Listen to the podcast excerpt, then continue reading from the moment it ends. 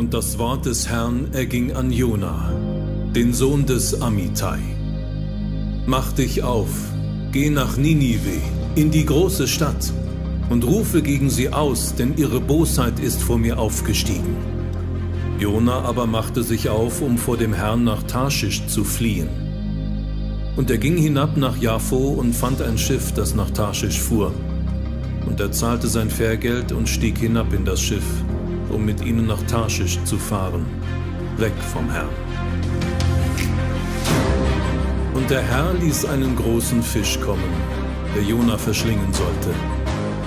Und drei Tage und drei Nächte lang war Jona im Bauch des Fisches. Und aus dem Bauch des Fisches betete Jona zum Herrn, seinem Gott. Und er sprach, als ich in Not war, rief ich zum Herrn, und er hat mich erhört. Aus dem Innern des Totenreichs rief ich um Hilfe, du hast meine Stimme gehört.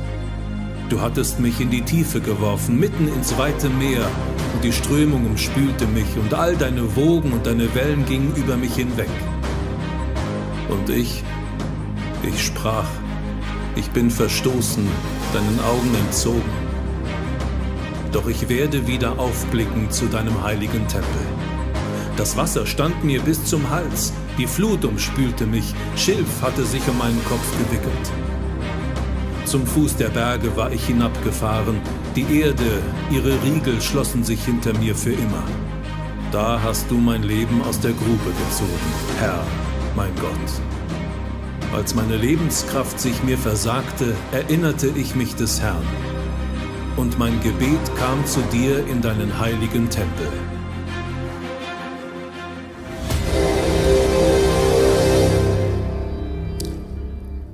Wow! Spürst du das epische Drama dieser Geschichte? Kurze Umfrage. Wer von euch, Hand hoch, ist schon mal als Kind oder vielleicht als Jugendlicher von zu Hause abgehauen? Auch wenn es nur mal eine kurze Zeit war, für ein paar Stunden. Wer ist mal abgehauen? Also ich hebe meine Hand auch. Es sind ein paar, hier ist ein paar in der, äh, der Raum. Ja, bin schon mal von zu Hause abgehauen. Ich war etwa neun Jahre alt. Und meine ältere Schwester und ich, wir waren ein Herz und eine Seele. Wir hatten immer ganz kreative Spielideen, was wir so machen. Und wir sind immer verreist mit Koffern und wir haben immer die besten Geschichten erfunden. Und meine Schwester war mir so ein Vorbild an Kreativität, richtig cool. Und wir waren wieder draußen in irgendeinem Abenteuer vor dem Haus und haben wieder irgendwas gespielt.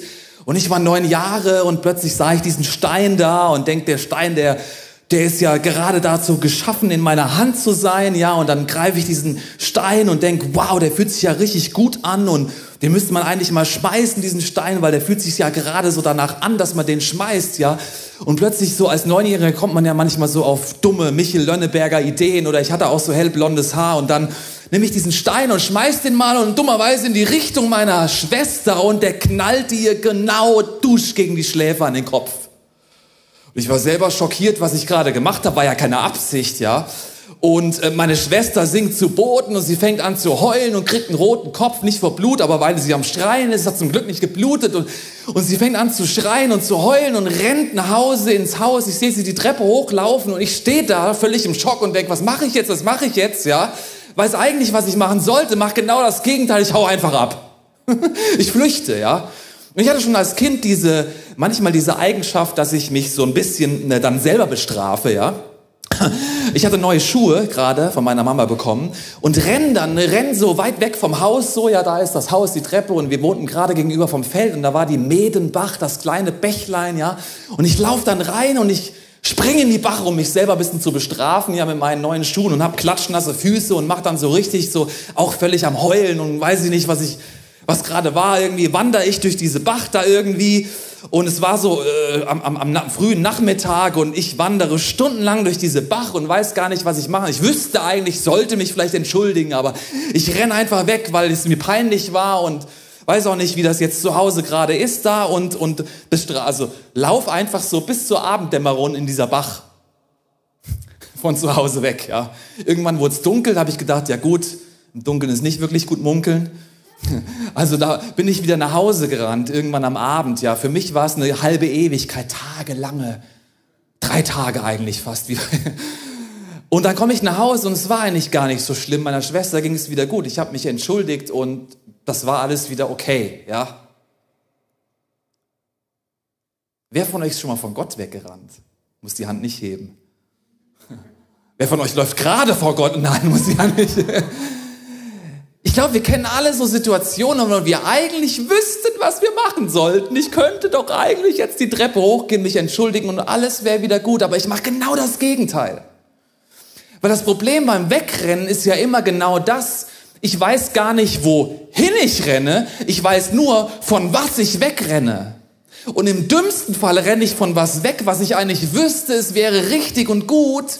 Und ich mache genau das Gegenteil. Ich weiß gar nicht, wohin ich renne und ich verstricke mich irgendwo und hätte heute meine Kinder diese wunderbaren Adidas Retro-Schlappen tragen lassen, aber sie sind ja völlig zermatscht. Ja. Wir rennen von was weg, was eigentlich gut für uns wäre, irgendwo hin, wo wir gar nicht wissen, wo es hingeht und verstricken uns. Vielleicht bist du heute hier oder auch im Livestream ein bisschen in einer toxischen Beziehung. Du wüsstest eigentlich, mit diesem solltest du Schluss machen, mit der solltest du nicht in der Beziehung sein und du spürst das auch sogar von Gott, weil es ihr tut euch nicht gut, aber trotzdem bleibst du da drin, weil es irgendwie bequem ist. Vielleicht bist du in deiner einen Lieblingssünde so verstrickt und das ist dein Geheimnis und keiner weiß es, aber irgendwie willst du, aber du wüsstest eigentlich, was richtig wäre, aber es fühlt sich so bequem an und eigentlich ist es ja auch mal für den Moment immer ganz schön. Vielleicht hast du am Anfang dieses, dieses Jahres bei dieser Leben mit Visionsserie schon fest, festgenommen mit Gott, mit dem Heiligen Geist und mit Jesus. Ich sollte meinen Körper besser behandeln. Ich sollte eigentlich dieses ungesunde Essen aufgeben. Aber irgendwie schmecken abends besonders die Chips so gut und der Wein auch. Und du wüsstest eigentlich, was du tun solltest, aber du rennst davon weg. Und genau so war es bei Jona. Jona rennt weg. Und deswegen heißt diese Serie White Flag, wenn aufgeben, eigentlich die beste Option ist, weil du wüsstest, was du tun solltest, aber eigentlich genau das Gegenteil machst und an den Punkt kommen darfst, ich muss eigentlich aufgeben. Ich bin nicht Gott. Gott meint's gut. Und ich kann aufgeben. Und in die Geschichte gehen wir rein. Vielleicht kennst du diese, diesen Blockbuster aus dem Alten Testament vom Kindergottesdienst oder vom Religionsunterricht. Und du hattest schon immer deine Zweifel, ob das alles sein kann mit dem Fisch und so. Da gehen wir auch nachher rein. Aber ich will dir noch mal eine Karte zeigen, um die das einfach noch mal so symbolisiert, wie krass dieser Weg war, ja? Also, Jona hat da so in Israel, ja, gewohnt, gelebt, ja, und er sollte nach Ninive, das war so da oben, ja, da sollte der hingehen. Das war außergewöhnlich, dass ein Prophet in ein fremdes Land gehen sollte und dort was sagen soll. Und was macht er? Er geht hier an diesen Hafen, ja, an diese Hafenstadt und nimmt das Schiff nach Tarschisch. Das ist genau 180 Grad entgegengesetzt auf der anderen Seite, da oben irgendwo in Spanien. Das macht Jona. Er heuert dieses Schiff an, weil die sind da eh auf dem Weg, und er setzt sich in dieses Boot. Und was dann in diesem Boot passiert, das schauen wir uns jetzt mal an.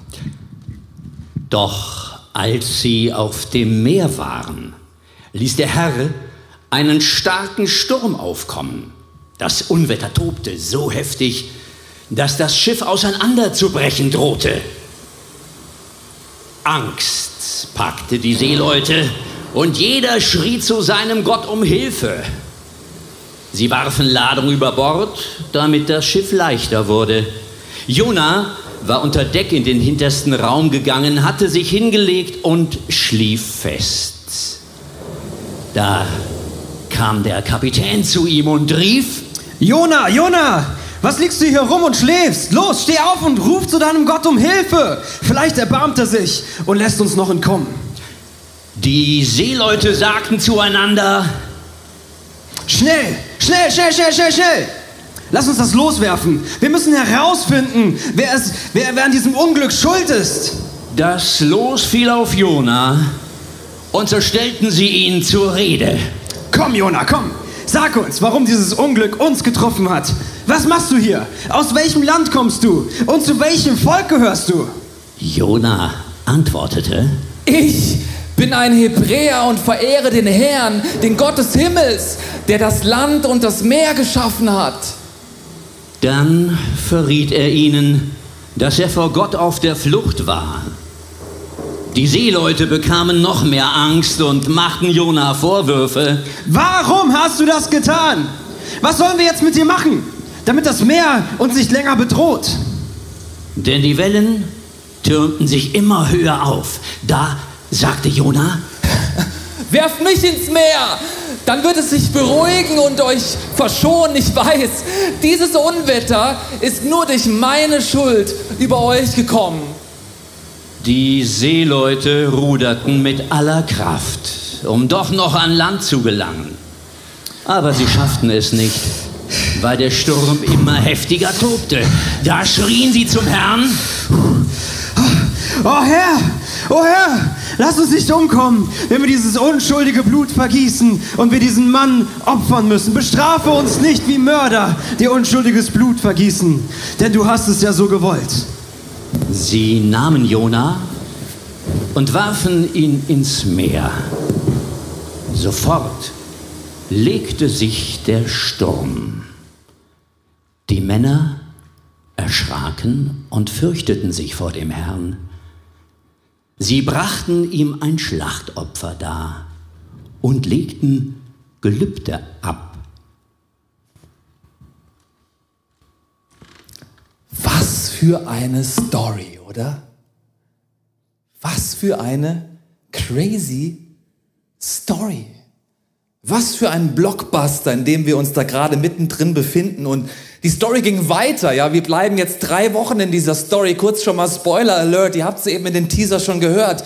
Da kommt jetzt Jona, der da drin ist in, in diesem Meer und, und der Sturm hat sich zwar gestillt, aber Jona ist jetzt im Meer und da kommt ein großer Fisch und der uh, verschluckt ihn. Er bleibt drei Tage und drei Nächte da drin. Jona kehrt um. Er hat seinen, er hat seinen weißen Flaggen aufgeben Moment und, und, und, und, und Gott äh, schaut nach ihm und er spuckt ihn wieder an Land und er gibt ihm diesen Call nochmal, geh nach Ninive und droht ihn dieses Strafgericht an, weil ich kann mir das nicht anschauen, was die da gerade miteinander machen. Und Jona nimmt dann diesen Call endlich und er dreht wieder um und er geht dann wirklich nach Ninive und, und Gott ähm, sieht das und, und er sagt das denen in Ninive und die Leute in Ninive, die totalen Brutalos, ja, die kehren um. Die beten und die fasten und die kehren um und Gott sieht das und es tut ihnen leid. Jetzt ihm, Gott tut das leid und er ändert seine Meinung und er bestraft sie nicht. Und Jona ist stinksauer auf Gott, weil er, er war ja der Prophet, der das Strafgericht angekündigt hat, aber jetzt passiert das nicht, ja? Und er hadert mit Gott und er sagt, wie kannst du nur deine Meinung ändern? Und Gott und Jona sind im Gespräch.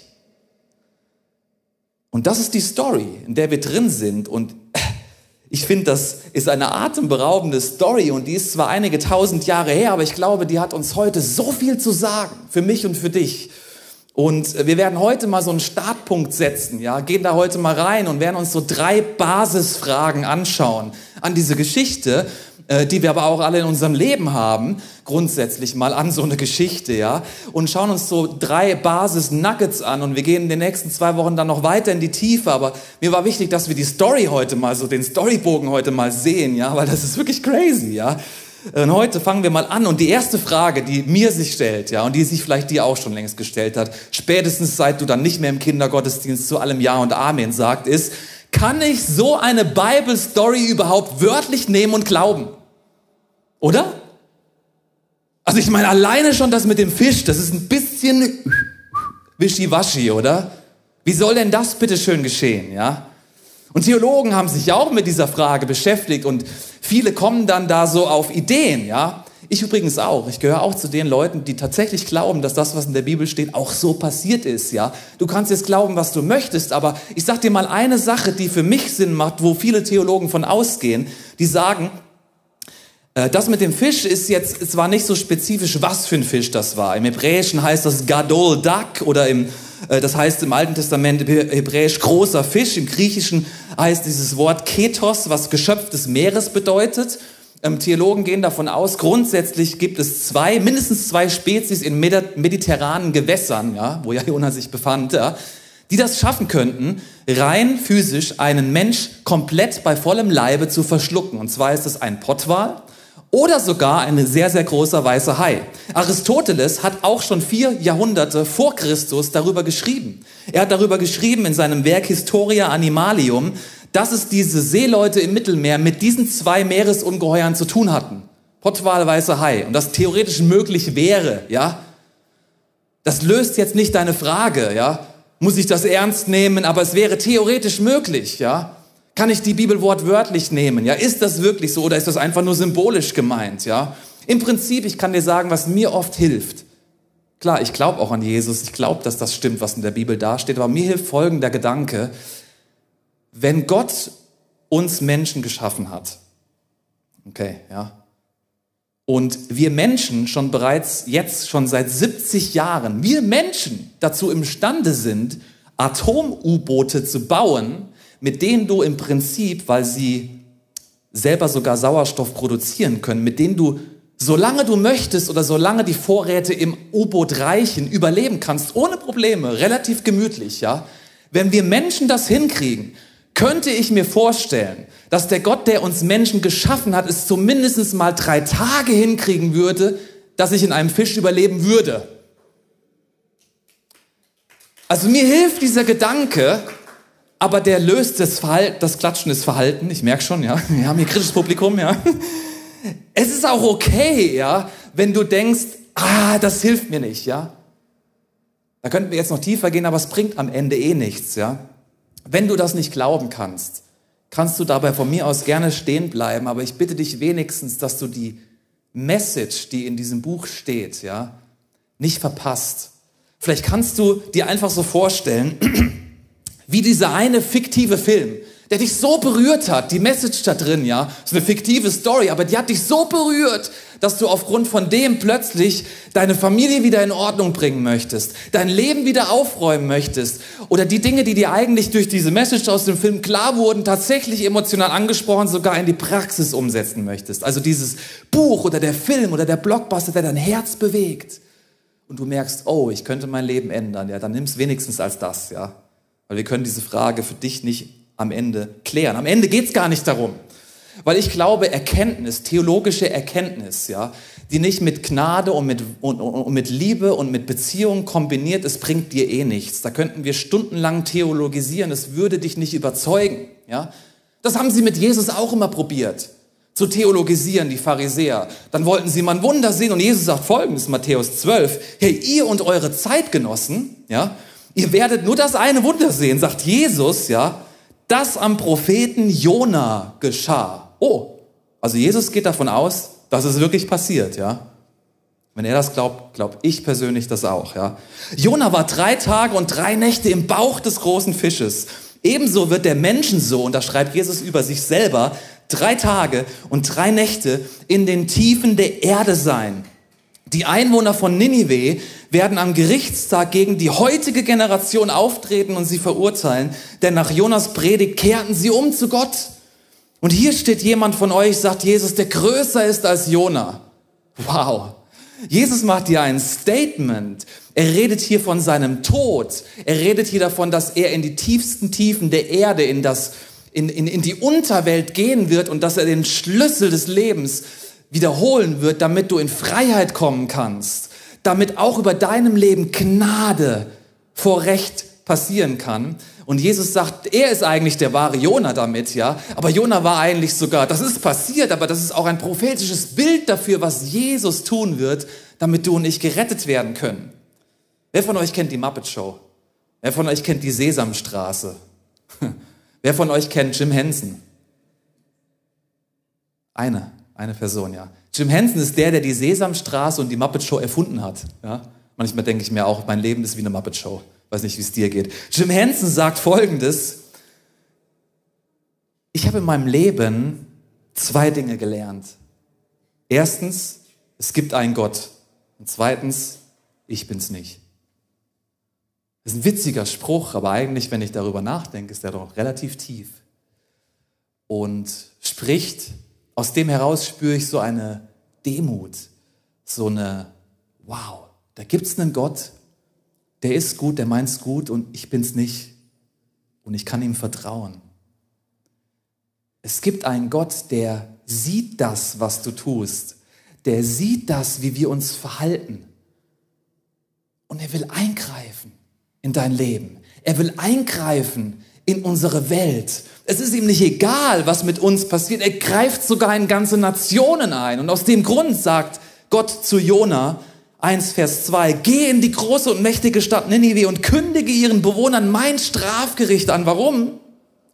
Denn ihre Bosheit schreit zum Himmel. Ich kann sie nicht länger mit ansehen, sagt Gott. Crazy, oder? So, die zweite Frage, die du dir stellen kannst, ist nicht nur, stimmt das alles, sondern wie kann denn ein liebender Gott, bitteschön, ein Strafgericht ankündigen, einen Sturm schicken in Jonas Leben oder auch in mein Leben oder sogar Jona von einem Fisch verschlucken lassen. Das ist doch kein liebender Gott, oder? Was ist denn mit all dem Bösen und all dem Leid und all den Dingen, die mir passieren, aber auch in unserer Welt passieren? Das ist eine sehr, sehr basale Frage. Und die Frage stelle ich an diesen Text, die stelle ich an diesen Gott. Das ist das Problem, was wir oft haben mit dem Gott aus dem Alten Testament. Der Gott vom Neuen Testament, da kommt ja Jesus, ja, der rettet die Welt und Gnade und Liebe und Happy, Happy, Freude, Friede, Eierkuchen, mit dem kann ich noch eher was anfangen. Aber Strafgericht, uh, das ist schon ein bisschen heavy, oder? Passt das denn zusammen? Jetzt musst du wissen, ich habe es dir eben schon gesagt, wir haben es ja auf der Karte gesehen, Ninive war nicht in Israel, das war nicht da, wo Gott grundsätzlich sein Volk versammelt hatte. Und das ist eigentlich total ungewöhnlich, dass Gott einen Propheten aus seinem Land, aus seinem Volk in ein fremdes Land schickt für ihre, um ihnen ein Strafgericht anzukündigen. Äh, das ist schon ein bisschen, wenn du das dir so überlegst, eigentlich schon so ein bisschen so ein Spoiler-Alert für Jona. Oh, dass der mich jetzt dahin schickt, bedeutet wahrscheinlich, der gibt denen vielleicht noch eine Chance, weil sonst müsste ich es denen ja gar nicht sagen, sonst könnte der die ja auch einfach so platt machen. Verstehst du, was ich meine? Und er geht dann dahin. Jetzt musst du wissen, das Volk der Assyrer in Ninive, das waren die brutalsten Brutalos, die du dir vorstellen kannst. Ja? Also die hatten die Goldmedaille im Menschenhäuten und sie möglichst lange am Leben und am Quälen zu lassen während der Häutung. Das ist nur mal ein Beispiel, ja. Ich will da nicht weiter in die Details gehen. Das war das Volk der Assyrer. So waren die drauf brutalsto bis hinten gegen, oder? Ganz schlimm, furchtbar. Du kannst das nachlesen. Ich habe dir zwei Buchtipps mitgebracht. Ähm, da gibt es das Buch von Timothy Keller, wo auch eine gute Vorlage für unsere Serie war. Jona und der unverschämt barmherzige Gott. Und ein anderes Buch über das Gericht, weil wir reden ja über das Strafgericht Gottes, ja. Großer Himmel, kleine Hölle von Jens Kaldewey, brillanter Theologe. Super Buch, ich liebe dieses Buch. Wie das Gericht Gottes uns Hoffnung macht. Jona ahnt schon, also kannst du dir abfotografieren, du kannst mitschreiben immer, das ist ja alles immer freiwillig in so einer Predigt, ja auch zu Hause, ja, aber ich würde das dir empfehlen, das, was dich anspricht, mitzuschreiben, abzufotografieren und unter der Woche dann nochmal tiefer zu gehen, in die Bibel nochmal reinzugehen, ja, einen Kommentar zu lesen, das Buch dir zu bestellen weil Jona ahnt, es muss irgendwie diese Gnadendimension geben, weswegen Gott dieses Strafgericht überhaupt ankündigt als Warnung. Versteht ihr, was ich meine? Weil sonst müsste er es ja gar nicht machen. Okay, wie kann ein liebender Gott Dinge wie Corona, Ukraine-Krieg, mein persönliches Leid zulassen? Das Weltgeschehen, in dem wir gerade sind, das ist eine große Frage. Auch die können wir nicht in drei, vier Minuten hier einfach mal schnell auf der Bühne ohne dass wir miteinander reden und diskutieren können, in diesem Monolog klären. Aber ich glaube, die Antworten, die du findest auf diese Fragen, sagen sehr, sehr viel über dein Gottesbild aus, wie du dir Gott vorstellst, was Gott für dich ist, wie Gott für dich ist. Darf ich dir mal eine Gegenfrage stellen? Die wird nicht alles Leid auf dieser Welt erklären, aber vielleicht doch so manches. Gegenfrage. Was wäre, wenn einige der globalen Katastrophen oder einige deiner eigenen persönlichen Stürme Wake-up-Calls von unserem liebenden Gott sind, dem wir nicht egal sind? Was wäre, wenn du glauben würdest, Gott sehnt sich nach dir, Gott sehnt sich nach der Ukraine, Gott sehnt sich nach uns Deutschen, Gott sehnt sich nach deine Beziehungsleben, Gott sehnt sich nach dem, wie du auf der Arbeit bist. Gott sehnt sich nach einer Liebesbeziehung, nach dir und manchmal äh, muss er wie so auf den Tisch schauen. Also mir, mir, mir hilft dieses Bild, ich bin ja Papa, ja. Und wenn meine zwei Söhne streiten, das passiert hin und wieder mal, ja, dann sind die in diesem Wortgefecht drin und dann brüllen die sich an und ich denke, what is going on? Und ich versuche irgendwie meine Frau und da mal, hey, hört doch auf, hey, seid doch lieb zueinander. Und die hören überhaupt nicht zu. Die kriegen sich in die Haare und irgendwann mache ich das manchmal. Dann mache ich so, stopp! Meine Frau nickt, ja. Manchmal knall ich mit meiner Hand auf den Esstisch, mach Dusch und schrei lauter Stopp. Als die Kinder noch klein waren, dann haben sie manchmal geheult vor Schreck. weißt du? Aber ich hatte wieder ihre Aufmerksamkeit. Ich hatte ihre Aufmerksamkeit. Heute schrecken sie noch zusammen und denkt, oh, jetzt hat der Papa wieder unser Ohr. Ja? Kurzer Moment Frieden, kurzer Moment Stille. Und ich habe überhaupt die Möglichkeit, ja, in das Leben meiner Söhne plötzlich wieder Erde an Levin, Erde an Keanu, ja. Das bringt nichts hier, dusch, dusch, dusch, oder? Darf ich euch mal sagen, es gäbe eine Option. Wie wär's mit Please forgive me? Das tut mir leid. Ihr seid doch füreinander ihr Donnersöhne. Versteht ihr, was ich meine? Was wäre, wenn Gottes Wake-up-Call manchmal unangenehm ist? Und er will das nicht, aber es ist die einzige Möglichkeit, uns manchmal wachzurütteln als ganze Nation. Das erklärt nicht alles Leid, bei weitem nicht. Aber ich könnte mir vorstellen, doch einiges. Weil Gott nicht nur der individuelle Gott ist, Gott ist auch der Gott der Nation. Gott ist auch immer der Gott der Völker, der ganze Länder, ganze Völker sieht und ein Calling für dieses Land hat, auch für uns als Deutsche. Und manchmal muss er uns wachrütteln und sagt, jetzt geht alle mal ins Homeoffice und kümmert euch mal wieder um eure Familien, weil ihr seid in diesem Hamsterrad des Leistens und des Machens und eure Kinder leiden darunter. Und dann ist Corona eigentlich nur ein Symptom für die Wurzel unseres Leistungsdenkens. Keine Ahnung, ja. Das ist meine Theorie. Weiß nicht, ob sie stimmt. Aber für mich macht es manchmal Sinn, dass was passiert in unserer Welt, nicht alles, aber doch manches, ein Wachrüttler von einem liebenden Gott ist, der sagt, bitte hört mir mal zu. Am Ende ist die alles entscheidende Frage, die sich Jona stellt, aber die du und ich uns stellen an diesen Gott der Bibel, auch an diesen Gott Alt, des Alten Testamentes mit diesen Wake-up-Calls und mit diesen, was sind das für Stories, ja? Die letzte Frage, die ich heute noch kurz reingehen will, ist, meint es Gott eigentlich wirklich gut mit mir? Meint es Gott gut mit mir? Meint er es wirklich gut mit mir? Könnte es sein, dass der einzige Grund, warum ich wegrenne, warum ich mich von den Dingen, wo ich wüsste, ich sollte mich entschuldigen, weil der Stein gegen meine Schwester oder ich könnte jetzt meine Ernährung umstellen oder ich sollte aus dieser toxischen, ich weiß das eigentlich von Gott, ja, aber ich renne eigentlich weg. Könnte es sein, dass der einzige Grund, warum ich mich von dem, was Gott meint, was gut für mich wäre, was in der Bibel steht, was ich manchmal gar nicht so angenehm finde, wie Gott das da in der Bibel mit den Werten und den zehn Geboten und dem ganzen Zeug alles so meint, könnte es sein, dass ich wegrenne aus dem einzigen Grund, dass ich dem nicht vertraue, dass es wirklich gut ist, was er da reingeschrieben hat, was er eigentlich in meinem Leben vorhat. Könnte es sein, dass mein Wegrennen von diesem liebenden Gott damit zu tun hat, dass ich nicht denke, dass er liebend ist, dass ich nicht glaube, dass er es gut mit mir meint und dass ich eigentlich besser weiß, was gut für mein Leben ist, dass ich eigentlich besser weiß, was der richtige Schritt und was der richtige Weg für mein Leben ist? Und dann verstricke ich mich in meinem Leben und es funktioniert doch irgendwie nicht. Und die Beziehung geht auseinander und die trennen uns und da ist Schmerz und da ist da ist, da ist Verletzung und dann denke ich, ja Gott, toll, ey. Also, äh, du hast ja wohl offensichtlich wieder mal nicht im Griff, oder? Ja, also wenn du liebend wärst, dann wäre das mir jetzt nicht passiert. Und da ist dieser Gott, der dich liebt, der es so gut mit dir meint,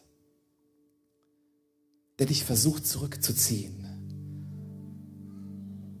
Der sagt, oh Björn, ey, du hast dich da verstrickt. Warum rennst du denn nach Tarsis? Warum rennst du denn nach Spanien? Ich will dich doch da haben. Das ist doch Zielverfehlung. Ich habe was ganz anderes für dein Leben vor. Hör mir doch mal zu. Schau doch mal, was für geniale Pläne ich für dein Leben habe. Überleg doch mal, was es bedeuten würde, wenn du mir vertrauen würdest. Da ist dieser liebende Gott, der dich über alles liebt, der sich nichts sehnlicher wünscht, als dass du ihm vertraust. Da ist dieser Gott, der sagt, ich mein's wirklich gut mit dir. Und auch wenn sich's manchmal nicht danach anhört oder anfühlt, du kannst meinen Wegen vertrauen. Weißt du, wir haben so einen Default-Mode, so einen Standard-Modus in unserem Herzen. Ich kenne das so gut. Und dieser Default-Mode ist, ich weiß eigentlich besser, was gut für mich ist. Ich weiß eigentlich besser, was richtig ist. Ich weiß eigentlich, wie es gut wäre und was der richtige Schritt für mein Leben wäre. Diesen Default-Mode haben wir. Das ist das Grundproblem unserer Menschheit, by the way. Ja? Du siehst das schon im ersten Kapitel der Bibel oder im, im, im, dritten oder vierten, ja. Gott stuft die Welt, alles ist super. Und er hat zwei Bäume in dieses, in dieses Paradies reingesetzt. Da ist der Baum des Lebens. Gott sagt, esst von allen Früchten. Auch vom Baum des Lebens, besonders vom Baum des Lebens, weil die Früchte vom Baum des Lebens sind Leben. Jesus ist der Weg, die Wahrheit und das Leben. Da kannst du von Jesus essen. Und das ist gut für dein Leben. Und das ist der Baum, wenn du da isst, vertraust du Gott, dass du von diesem Baum essen darfst. Und dann gibt es diesen anderen Baum, den Baum der Erkenntnis von Gut und Böse. Und Gott sagt, ess nicht von dem Baum, bitte. Vertrau mir, dass das gut für dich ist und nicht das. Weil sobald du davon isst, wirst du sterben. Die Frucht von diesem Baum der Erkenntnis ist tot. Weil wenn meine Söhne sich streiten und einer gewinnt, fühlt sich der Gewinner als Gewinner, aber da ist so ein fahler Beigeschmack dann. Wenn du dich streitest in deiner Ehe und hast gewonnen, dann hast du vielleicht argumentativ gewonnen, aber das Gefühl ist irgendwie trotzdem tot. Verstehst du, was ich meine? Ist trotzdem faul. Und die Früchte sind scheinbar so attraktiv, aber die Frucht, der Geschmack von diesem Baum der Erkenntnis von Gut und Böse ist immer tot, ist immer Zerstörung, ist immer faul. So, die Frage ist, Wem vertraue ich? Vertraue ich dem Gott im Himmel, dass ich davon besser nicht esse, dass ich kapituliere und sage, hey, White Flag, ja, weiße Flagge, ich gebe auf, ich habe es nicht im Griff, ich weiß nicht, ich weiß oft nicht, was gut für mich ist. Ich denke, ich wüsste es, im Affekt fühle ich sogar noch, was es wäre, aber meistens ist es falsch. Gott, ich kapituliere. Kapitulation heißt, weiße Flagge, das ist seit Jahrhunderten ein bekanntes Symbol dafür, dass du aufgibst, dass du dein Recht des Krieges aufgibst und sagst, ich kapituliere, ich gebe auf. Ich werf, ich hisse die weiße Flagge und sage damit, ich unterwerfe mich. White Flag bedeutet, ich gebe auf. Ich gehe vor Gott auf die Knie und sag Gott, du bist Gott, ich bin's nicht. Deine Wege sind manchmal nicht meine Wege, aber ich will deine Wege zu meinen Wegen machen. Ich will dir vertrauen, dass das, was du sagst, was du möchtest, was du dir wünschst, egal wie es sich dann manchmal anfühlt für mich, gerade auch in den schwierigen Momenten, in den Momenten, wo ich das Gefühl habe, du hast nicht recht, Gott, ich habe recht, will ich dir trotzdem gehorsam sein, weil Gehorsam die Liebessprache Gottes ist. Da bist du in Beziehung mit ihm. Was wäre, wenn du glauben würdest, dass Gott diese Liebe ist, dieses Herz? Und was wäre, wenn du glauben würdest, dass da, wo du nach Ninive gerannt bist oder nach Tarschisch gerannt bist, dass du umkehren kannst? Und was wäre, wenn das Kreuz der absolute ultimative Liebesbeweis ist, dass Gott es wirklich gut mit mir, mit dir und mit mir meint und er sein Leben für dich aufgegeben hat und dich retten will aus deinem Egoismus, aus deinem eigenen Gedanken. Und was wäre, wenn du diesen Anker werfen darfst, mitten in den Stürmen deines Lebens und sagst, ich drehe jetzt um. Ich drehe um. Weg aus meinem Niemandsland, wo ich mich verirrt habe. Und ich gehe zurück zum Baum des Lebens. Ich gehe zurück zu Jesus. Ich weiß nicht, wo du stehst in deinem Leben, aber ich will dir die Möglichkeit geben, jetzt in so einer Gebetsexperience, und da sind wir alle mit drin, ja, ähm, egal ob du Jesus schon kennst oder noch nicht kennst, ich will dir die Möglichkeit zu geben, zu kapitulieren. Wir kennen ja alle so Momente, wo wir denken, hm, ich wüsste eigentlich besser, aber eigentlich hat Gott, eigentlich, eigentlich hat Gott, eigentlich hat er recht, ja. Und ich möchte kapitulieren. Lass uns doch kurz gemeinsam aufstehen, auch im Wohnzimmer. Wir gehen jetzt gleich rein in den Worship, aber ich will dich anleiten in einem Jona-Gebet, ja. Ein Jona-Gebet. Das Jona-Gebet, das kannst du im Kapitel 2 nachlesen. Ich habe dir ein paar Verse mit rausgenommen und den gehen wir jetzt so als Gebetsexperience durch. Ähm, das Jona-Gebet ist ein Gebet der Kapitulation. Es ist ein Gebet des, ich gehe auf die Knie und lass Gott Gott sein. Und ich sage Gott, du hast recht. Und wenn du das möchtest, dann ähm, vielleicht hast du, ich will dir da die Möglichkeit geben, auch vielleicht in einer gewissen Situation das zu beten, ja. Da haben wir dann immer Zeit. Aber wenn du möchtest, dann geh mit mir auf die Knie und sag als ersten Schritt Gott, äh, ich kapituliere. Da, wo du jetzt bist, auch im Wohnzimmer. Du kannst jetzt hier auf die Knie gehen, auch wenn du Jesus schon kennst, aber du willst ihm einfach wieder einmal mehr sagen, hey Gott, ich will, dass deine Wege zu meinen Wegen gehen. Und das erste Gebet von Jona, das erste ist, mein Gott, hilf mir. In meiner Not rief ich zu dir her und du hast mir geantwortet. Aus der Tiefe der Totenwelt schrie ich zu dir und du hast meinen Hilfeschrei vernommen.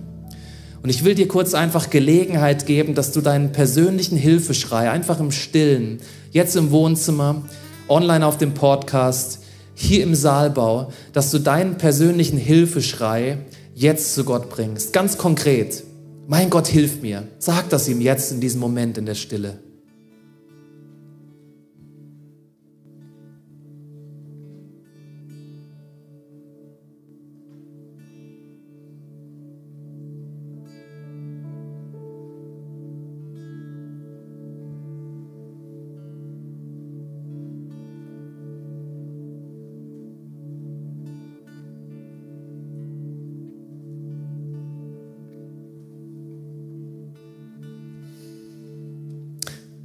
Danke dir, Vater im Himmel, dass du diesen Hilfeschrei hörst. Und wir beten weiter. Das zweite Gebet, was Jona spricht und was wir gemeinsam sprechen wollen, heißt, mein Gott, zeig mir deine Sicht in meinem Sturm. Du hattest mich mitten ins Meer geworfen, die Fluten umgaben mich, all deine Wellen und Wogen schlugen über mir zusammen. Ich dachte schon, du hättest mich aus deiner Nähe verstoßen. Deinen heiligen Tempel würde ich nie wieder sehen. Aber zeig mir bitte, Gott, deine Sicht in meinem Sturm. Heiliger Geist, ich lade dich ein, dass du mir die göttliche Perspektive über dem Sturm, in dem ich gerade bin, jetzt in diesem Moment schenkst. Lass es wieder einen Moment still sein und vielleicht schenkt dir Gott in deiner Fantasie einen Gedanken, vielleicht schließt du die Augen, vielleicht Kommt dir ein Bibelvers in den Sinn oder vor deinem inneren Auge auch so ein Bild, so eine Situation? Hör einfach mal, was Gott dir in deiner Fantasie jetzt mal sagen möchte, die Sicht auf deinen Sturm.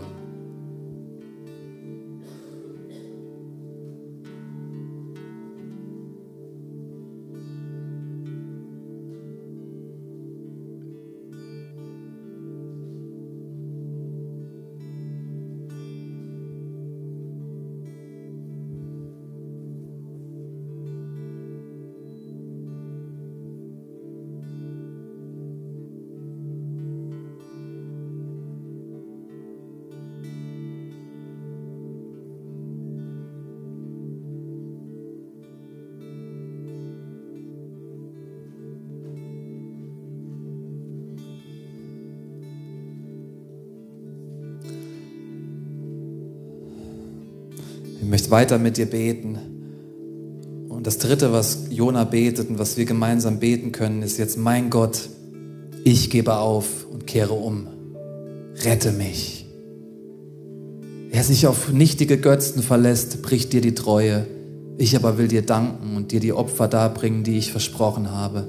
Denn du, Herr, bist mein Retter. Und sag doch jetzt Jesus ganz konkret, sag deinem Vater im Himmel, mein Gott, ich gebe auf, ich kapituliere, rette du mich.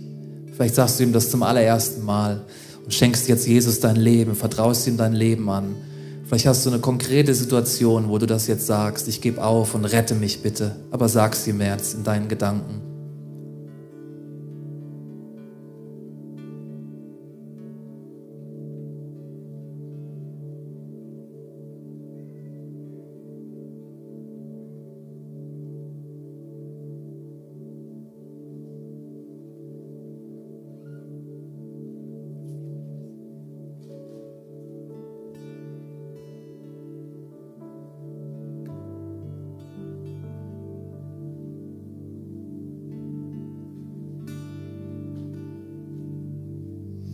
Danke dir, Vater im Himmel, dass du jetzt rettest, dass du jetzt eingreifst, dass du so wie du Jona gesehen hast und wieder aus dem Fisch ausgespuckt hast und ihm das Leben zurückgeschenkt hast, ihm den Call nochmal gesagt hast, dass du das bei mir jetzt auch tust, dass du mich rettest, dass du mir hilfst.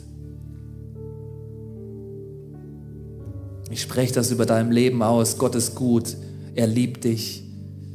Er rettet dich. Er greift ein in deine Not. Du kannst zu ihm kommen. Du kannst von, von deinen Wegen umkehren und, und dich von Gott retten lassen.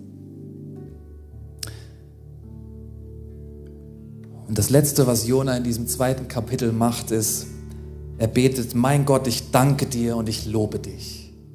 Und ich lade dich ein, mit mir aufzustehen. Jona betet, ich aber will dir danken und dir die Opfer darbringen, die ich dir versprochen habe, denn du, der Herr, du bist mein Retter. Ich will dir danken. Und bete doch mal in deinem Gedanken jetzt Dankesgebete. Und dann gehen wir rein in diesen Song I Surrender äh, und worshipen ihn weiter. Aber sag Gott nochmal mit deinen eigenen Worten, wofür du ihm dankbar bist. Wie sehr du ihn liebst, was er für dich bedeutet Sag ihm, danke Jesus, dass du kommst. Danke, dass du eingreifst. Danke, dass du mich schon so oft gerettet hast. Danke, dass du mein Versorger bist. Danke, dass du mein Retter bist. Danke, dass du mich liebst. Danke, dass du Gedanken des Friedens über meinem Leben hast. Sag ihm einfach mal Danke. Vielleicht streckst du die Hände zum Himmel und sagst, ich will eine, eine, eine Körperhaltung vom Worship haben. Ich will dich anbeten. Ich will dir danken. Ich will dich loben. Und so gehen wir rein in diesen Song. Aber sag ihm nochmal ganz persönlich Danke. Wow, was für eine Message! Wenn du dich persönlich angesprochen fühlst und weitere Schritte in diesem Thema gehen möchtest, lass es uns wissen. Wir würden dich sehr gerne auf deiner Reise begleiten. Auf icf-rheinmain.de findest du alle weiteren Infos, damit du auf deiner Reise mit Gott am Ziel ankommst. Wir freuen uns auf dich. Bis zum nächsten Mal.